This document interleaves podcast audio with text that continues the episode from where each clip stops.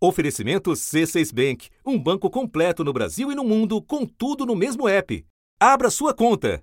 Acaba de anunciar que vai impor sanções. US sanctions. Sanções adicionais. Sanções contra a Rússia. Immediate sanctions. Sanções rápidas e severas. Des sanctions visent déjà. Isso informou que novas sanções Ja, jetzt mit Sanktionen auf die Eskalation in A palavra da hora expõe uma reação em cadeia a partir de um anúncio do Kremlin que, na prática, significa avanço sobre mais um pedaço do território da Ucrânia. O americano Joe Biden anunciou uma primeira rodada de sanções econômicas contra a Rússia. Elas vão afetar duas instituições financeiras, o Banco VTB e o Banco Militar Russo. Além disso, o governo dos Estados Unidos vai impor sanções a elites russas e seus familiares. Do outro lado do Atlântico e também na Ásia, outros países anunciaram providências. A Alemanha suspendeu a autorização para a entrada em operação de um novo gasoduto russo. E a Comissão Europeia também anunciou sanções contra cidadãos e empresas da Rússia. Vamos acompanhar agora a conferência, a imprensa com os ministros de Relações Exteriores da Alemanha e da França. Então, a ideia é cortar o capital para a Rússia e esse pacote pode ser ainda reforçado. É, para nosso governo é muito importante é mostrar a nossa, o nosso apoio a uma Ucrânia democrática, soberana, a paz e a liberdade na Europa não podem ser ameaçadas. O governo britânico informou que vai anunciar sanções em reação à decisão da Rússia. The UK is sanctioning the following five Russian banks. Japão e Austrália se juntaram aos países que anunciaram restrições econômicas à Rússia. Resta saber se essa linha de ação levará Moscou a recuar. As sanções que vêm sendo aplicadas à Rússia visam alterar o comportamento do eh, líder russo Vladimir Putin e tem ainda a ameaça de sanções caso a Rússia leve adiante uma ofensiva maior, de, ocupando parte do território ucraniano. Aí seriam sanções duríssimas contra a Rússia.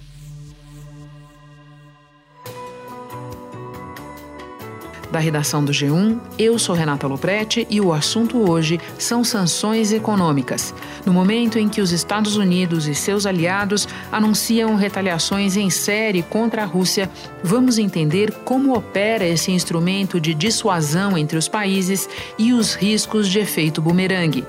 Para isso, minha convidada é Fernanda Manhota, coordenadora de Relações Internacionais da FAAP e pesquisadora sênior do SEBRE, Centro Brasileiro de Relações Internacionais. Quinta-feira, 24 de fevereiro. Fernanda, quando a gente recua um pouco na história, e não precisa nem recuar muito, vamos dizer assim, segunda metade do século XX, a gente vê casos famosos de países que foram alvo de sanções unilaterais de outros países ou mesmo de sanções multilaterais. Pode relembrar para nós os exemplos de maior repercussão internacional? As sanções internacionais, elas acabam sendo ao longo da história medidas adotadas com o objetivo de expressar de alguma forma uma certa desaprovação e também, quem sabe, a gente pudesse dizer, punir certos governos, autoridades e lideranças em determinados contextos onde eles são vistos como ameaça à estabilidade internacional. Se nós resgatarmos algumas experiências recentes, nós verificamos que existem sanções de vários tipos, desde sanções políticas, sanções diplomáticas, até as mais conhecidas, né, que são as sanções econômicas. Elas, no limite, são um tipo de pressão, um tipo de ação não militar que tem como objetivo incentivar algum agente a mudar a sua postura. Eu destacaria para o nosso ouvinte aqui, pelo menos alguns casos que talvez sejam os mais emblemáticos do século XX, do início do século XXI. A história do embargo de Cuba, né, um grande caso conhecido, duradouro, de uma sanção internacional imposta pelos Estados Unidos, ainda no contexto do final dos anos 50, início dos anos 60, e que até hoje é, representa um dos maiores desafios de desenvolvimento da ilha. Né? Nós temos Cuba isolada, não podendo se relacionar economicamente com os Estados Unidos, aliados, e isso é muito relevante. Além disso, destacaria a Coreia do Norte, por exemplo, que todos acompanhamos desde os primeiros testes nucleares nos anos 2000, que foi alvo inclusive de sanções, como você bem disse, multilaterais no âmbito da ONU, além, claro, dos uh, casos conhecidíssimos de Iraque, uh, tanto na Guerra do Golfo, na época contra o Kuwait, quanto também é, em relação aos casos mais recentes, já no contexto de guerra ao terror, e depois o Irã também é, no contexto dessa antagonização militar mais contemporânea contra os Estados Unidos. São todos casos que merecem destaque, além, claro, para finalizar, a própria situação da Rússia, né, desde a Crimeia, que também foi alvo de Europa e Estados Unidos nesse mesmo sentido, Renata. A anexação da Crimeia pela Rússia disparou uma guerra de sanções entre Moscou e as potências ocidentais. O bloco europeu anunciou sanções contra outros 12 cidadãos russos ligados ao Kremlin. Os Estados Unidos congelaram bens e proibiram a entrada no país de políticos próximos ao presidente russo. Vladimir Putin respondeu e também proibiu o acesso à Rússia de altos funcionários americanos. Bom, então vamos para o caso da Rússia propriamente dito e para o capítulo de agora. No cardápio de sanções colocado na mesa por Estados Unidos, Reino Unido, União Europeia como bloco, Japão, Alemanha, nós temos desde retaliações contra pessoas específicas, pessoas físicas e também contra bancos russos, empresas que fazem investimento público na Rússia. O governo americano restringiu também as possibilidades de negociação da dívida externa da Rússia. Quando você considera a estrutura da economia russa, qual te parece que pode ser o alcance dessas medidas? Essas medidas adotadas num primeiro momento, elas tendem a ser interpretadas como medidas proporcionais aquilo que se avalia como sendo o avanço russo sobre as regiões separatistas. Então, é claro que Estados Unidos e Europa ainda dispõem de muitos outros meios para estrangular de maneira mais assertiva a economia russa. Além da Europa, os Estados Unidos impuseram restrições que atingem dois dos principais bancos públicos russos: um que financia o desenvolvimento e o outro que dá suporte à estrutura militar. As sanções também impedem negociações com títulos da dívida pública, que em 2021 representava 18% do PIB russo. Joe Biden afirmou que ainda acredita em um ataque militar de grande escala na Ucrânia, incluindo a capital Kiev. O presidente disse que já tem os próximos passos planejados e que a Rússia vai pagar ainda mais caro se continuar a agressão à Ucrânia. Além da pressão econômica, os Estados Unidos vão aumentar a presença militar na região, com o envio de mais soldados e equipamentos para reforçar a defesa de países bálticos. Por enquanto, talvez o que mais mereça atenção, a, medida mais dura, como você citou, tem a ver com a limitação do governo russo de acesso a recursos, né, tanto de natureza pública quanto privada, em termos de financiamentos do mercado internacional. Também, é, esse primeiro conjunto de sanções impossibilita a atração de recursos para o chamado capital novo, né? então, capital para investimento na Rússia. É claro que tudo isso golpeia uma economia emergente, inevitavelmente haverá efeitos. A Rússia é um país colossal. Tem uma área de 17 milhões de quilômetros quadrados. Caberiam dois Brasis aí dentro. São 11 fusos horários diferentes. Apesar da extensão, a população é menor do que a do Brasil. Já a economia tem quase o mesmo tamanho. A Rússia é a 11 economia do mundo e o Brasil a 12 bem atrás da primeira, os Estados Unidos, e da segunda, a China. É, a economia russa vem crescendo nos últimos anos, é, é mesmo antes da pandemia, é, 1%, 2%. Agora, a gente tem discutido o alcance desses efeitos na medida em que a própria Rússia parece ter se preparado para esse momento.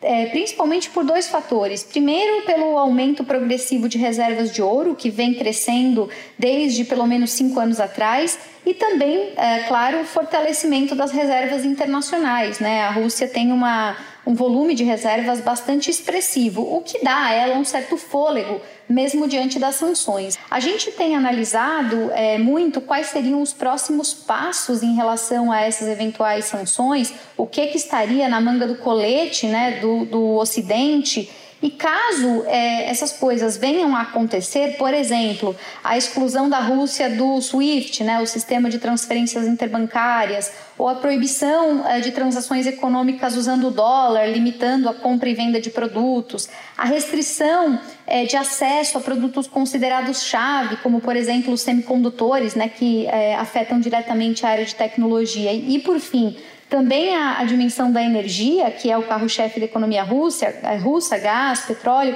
Se esses outros segmentos forem adotados em movimentos progressivos nos próximos dias, semanas e meses, aí talvez esse preparo russo é, de fato não dê conta. E aí haverá sim bancos encurralados, necessidade de socorro do governo, aumento da inflação. Espera só um pouquinho que eu já volto para retomar a conversa com a Fernanda Manhota.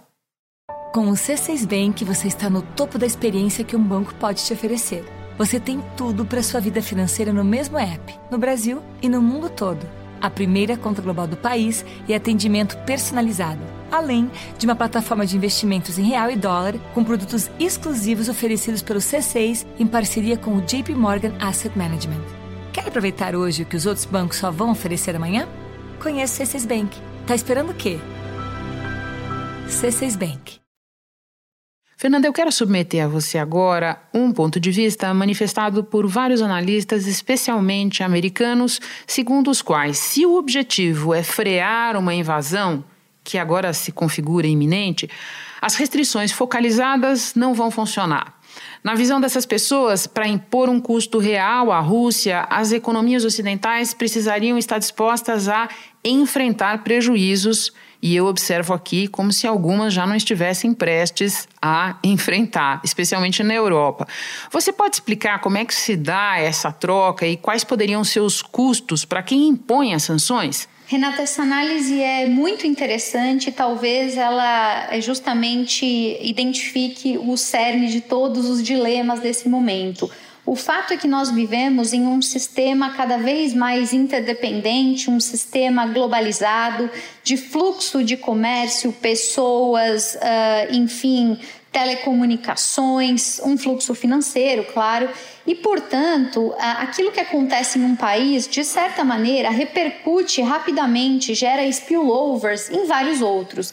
O que significa que, se por um lado impor sanções contra a Rússia é, implica em uh, pressioná-la, em tentar é, conduzi-la a uma mudança de postura e empobrecê-la, evidentemente. Por outro lado, nós que estamos integrados nesse conjunto de redes que se cruzam o tempo todo, também colhemos como resultado os efeitos que essa crise provoca. Então, na medida em que o Ocidente, Estados Unidos, Europa, todos é, retalham a Rússia, o que nós acabamos vendo acontecer é um movimento em cadeia. Quer dizer, uh, hoje a gente tem falado basicamente das possibilidades de que isso afete o preço do petróleo, por consequência, há uh, uma dimensão de aumento uh, no preço dos alimentos. Nós temos um dilema de abastecimento que já vinha difícil em termos de cadeias de suprimento com a pandemia e no contexto de uma guerra é um novo desafio também. Isso sem falar no preço do dólar e, evidentemente, como resultado de tudo isso,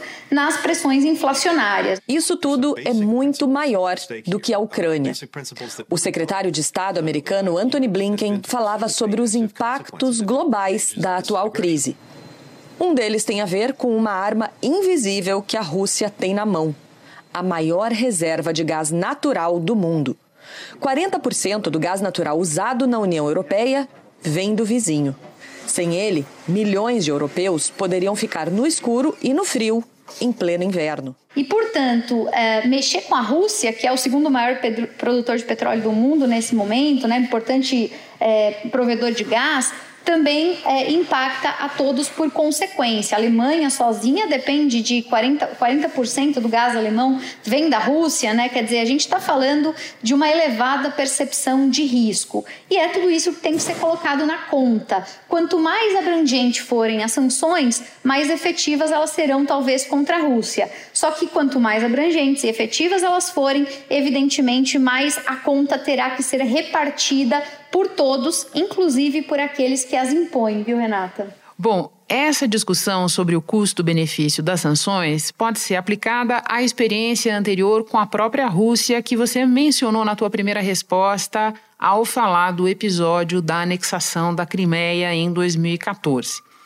O que que as sanções impostas ali produziram? Você pode falar um pouco sobre esse capítulo anterior? Elas funcionaram?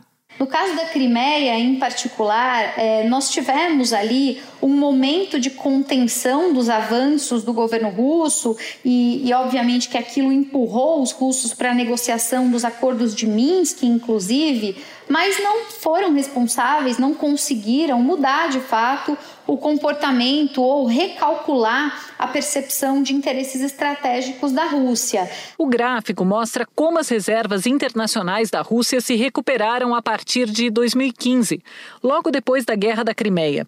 Em 2016 estavam em 400 bilhões de dólares.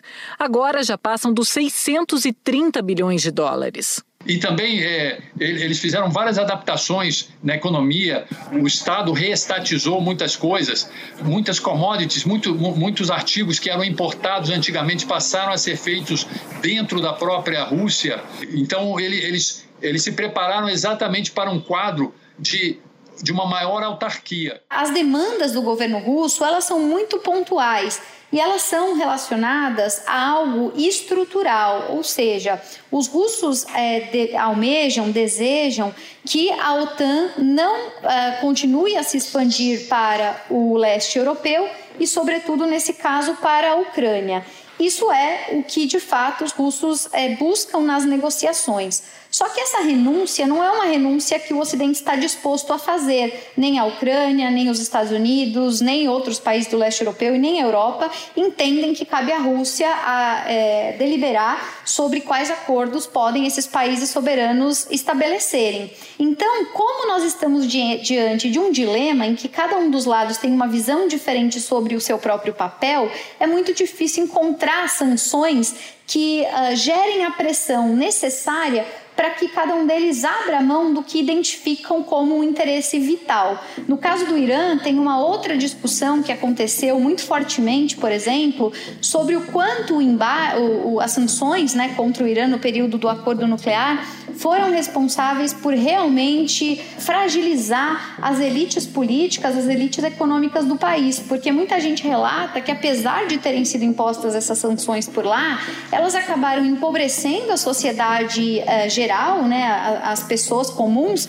mas essas elites muito ligadas aos mercados internacionais continuaram transitando nesses meios e não sentiram de fato eh, os efeitos das sanções. Então, tudo isso é muito controverso. Acho que vale esse debate mais uma vez na história das relações internacionais, Renata. Fernanda, eu termino puxando um fio que você começou a desenrolar numa resposta anterior o do grau de exposição da Alemanha e da Europa como um todo nessa história. Eu me refiro à autorização, agora suspensa pelo governo alemão, para um novo gasoduto que dobraria a quantidade de gás natural saindo da Rússia diretamente para a Alemanha, mas em benefício também de outros países do continente. Qual o impacto dessa medida para a própria Alemanha, porque a história do gasoduto virou uma espécie de representação de tudo que está envolvido na questão das sanções à Rússia. Renato, o Nord Stream 2, né, que é esse gasoduto que você menciona, ele foi talvez uma das grandes surpresas nesse anúncio né, de sanções que nós acompanhamos. Isso porque ele vem sendo negociado, construído, debatido. Sobre ele depositou-se muita expectativa ao longo desses anos. É considerado um projeto de infraestrutura bastante audacioso e que daria à Alemanha, é claro, muito mais conforto de abastecimento, além de gerar toda essa possibilidade de dinamização de comércio em relação ao gás é, nessa região. Já existe um gasoduto na região, o Nord Stream, mas o novo dobraria a quantidade de gás que sai da Rússia diretamente para a Alemanha, contornando a Ucrânia. A extensa rede que leva gás russo, passando inclusive por território ucraniano, a países como Itália e até para o Reino Unido. A preocupação com o abastecimento de petróleo e gás fez o preço do barril chegar perto de 100 dólares. A Rússia é o maior produtor de gás natural do mundo e o segundo maior exportador de petróleo, atrás apenas da Arábia Saudita. A Alemanha, ao anunciar né, a paralisia, enfim, ao congelar a inauguração que estava prevista agora para os próximos meses desse gasoduto, dá uma mensagem muito dura para a Rússia. Né? Nós estamos falando aqui de uma renúncia da própria Alemanha do reconhecimento de que a própria Alemanha terá que administrar os danos causados por essa decisão, mas ainda assim o fará. O que, de certa maneira, sinaliza, em termos de Ocidente, principalmente de Estados Unidos, o compromisso né, da Alemanha com a OTAN e com os aliados tradicionais, né? Porque em alguns momentos do início dessa crise, Estados Unidos e Europa mostraram comportamentos um pouco diferentes. Os Estados Unidos um pouco mais agressivos, a Europa muito mais reticente, os americanos subindo o tom rapidamente, os tentando insistir na via negociada. Isso tem a ver, claro, é, com a própria percepção de risco a que cada um desses países está exposto. Né? Os Estados Unidos estão geograficamente mais distantes, não fazem fronteira com ninguém é, envolvido no conflito, não são, evidentemente, é, compradores estratégicos desses insumos que a gente está falando, ou pelo menos deles dependentes em relação à Rússia, o que é diferente no caso da Europa. Fernanda, muito obrigada pelas explicações. Um prazer te receber novamente no assunto. Bom trabalho aí. Eu que agradeço, Renata. Sempre uma honra, uma alegria falar contigo. E para entender melhor os eventos que serviram de gatilho à reação desses países contra a Rússia, eu lembro que eles foram tema de um outro episódio do assunto nesta semana, o de número 649, com participação do Guga Chakra. Este foi o assunto podcast diário disponível no G1, no Globoplay ou na sua plataforma de áudio preferida. Vale a pena seguir o podcast na Amazon ou no Spotify, assinar no Apple Podcasts, se inscrever no Google Podcasts ou no Castbox e favoritar na Deezer. Assim você recebe uma notificação sempre que tiver novo episódio. Eu sou Renata Loprete e fico por aqui. Até o próximo assunto.